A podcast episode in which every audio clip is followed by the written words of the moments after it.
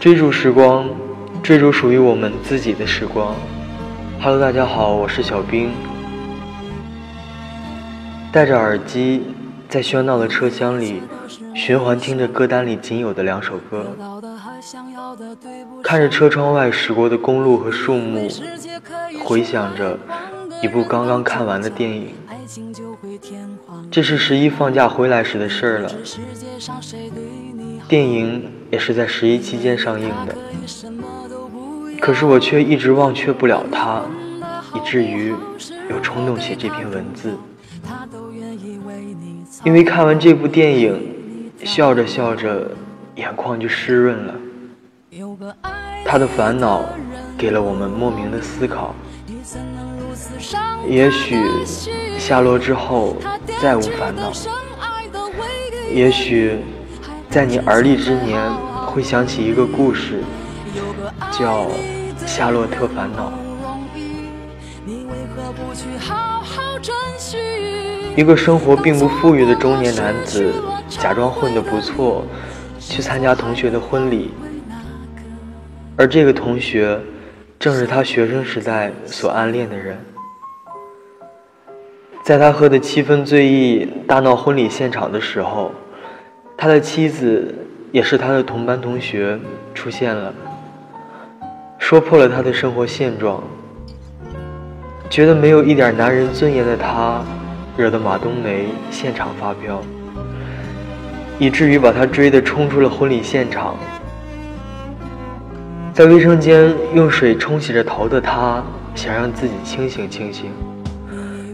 可当他最后醒来，却发现自己在马桶上睡着了，而且做了一个很长很长的梦。就是这样的一个故事开头，把我们带到了青涩懵懂的高中时代。记得谁说过，年轻是一种罪过，年轻的我们是不成熟的，以至于不成熟到。只是去追求一个外表好看的伴侣，而不是去寻找那个愿意为我们付出所有、可以陪我们走到最后的人。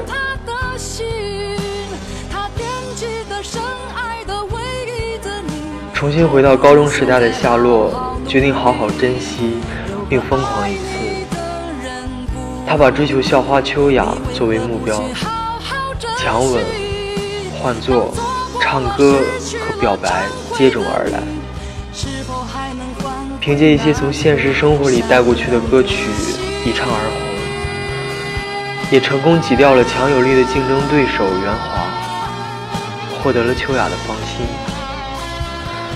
任凭马冬梅无论怎样付出，都得不到夏洛的半点领情和接受，因为他不想在不可多得的时光里再一次。与马冬梅邂逅，所以他选择了去大胆追求自己喜欢的人，而不去考虑对方是否真正喜欢过自己，是否愿意为自己付出一切。马冬梅和夏洛在高中时代的最后一次相遇，并不是挥手道别，而是为了保护夏洛不被别人打，答应牺牲自己。默默地祝福着夏洛。随着夏洛的人气越来越旺，各种名利扑面而来，习以为常这种生活的夏洛，慢慢发现自己厌烦了。而秋雅的出轨和奢靡的生活，更是让他的内心感到一阵阵的空虚。多少次在辗转反侧的夜里想起过冬梅，又是多少次抚摸着他曾经用过的标枪。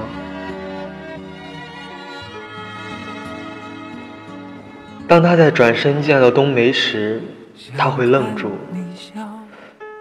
当他在镜子里看到曾经在现实生活中和冬梅的点滴时，他会心酸。当他在大口吃着茴香打卤面时，他会流泪；当他在看到大春和冬梅虽不富裕，但生活很温馨时，他选择黯然离去。请你记住下面的话。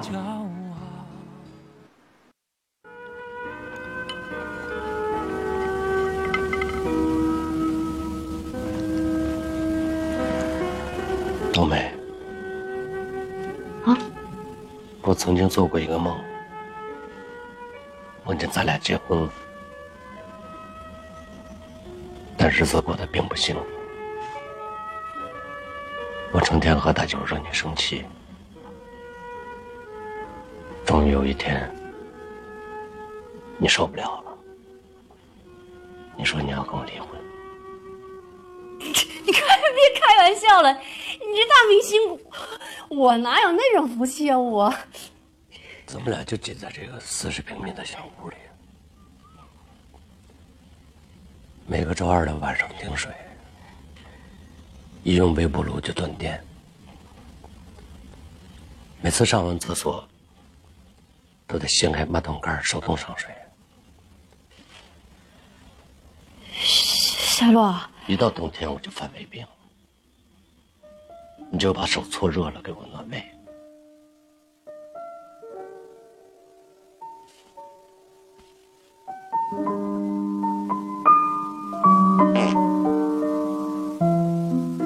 有次我掉井里把门牙磕掉了，你就守在旁边陪着我，一边陪我一边嗑瓜子儿，可烦。谁知道，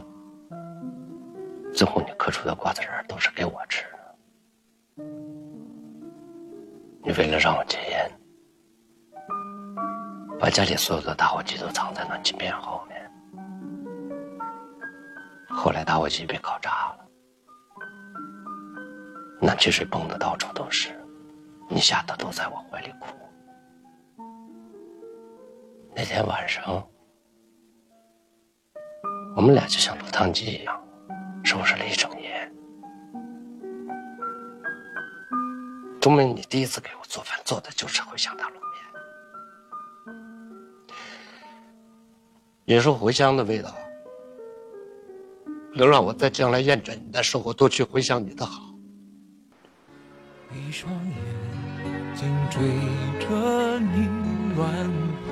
电影最后，夏洛从梦中醒来。发现自己如此的幸运，因为现实中陪在他身边的那个人，正是肯为他付出一切的马冬梅。剧中几个夏洛一直抱着冬梅的镜头，更是让人哭笑不得。看完一部电影，我们却流泪了。此情可待成追忆，只是当时已惘然。现在陪在你身边的那个人，是仅是你一厢情愿而对方漠然，还是彼此相惜，愿意为对方付出所有？假如现在你身边有一个愿意掏心掏肺爱你的人，去珍惜他吧，珍惜你们在一起的时光。最后，祝大家能够找到属于自己的幸福，同时，也祝我自己幸福。追逐时光，追逐属于我们自己的时光。我是小兵，下次再见。想看你笑，想和你闹，想拥你入我怀抱。上一秒。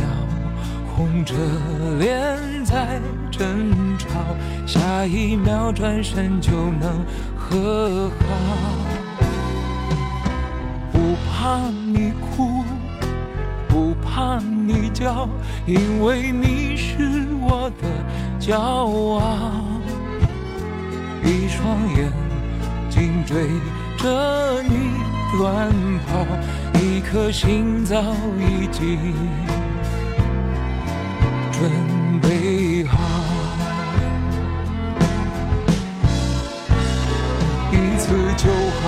我带你去看天荒地老，在阳光灿烂的日子里开怀大笑，在自由自在的空气里吵吵闹闹。你可知道我唯一的想要？世界还小，我陪你去到天涯海角，在没有烦恼的角落里停止寻找，在无忧无虑的时光里慢慢变老。你可知道我全部的心跳，随你跳。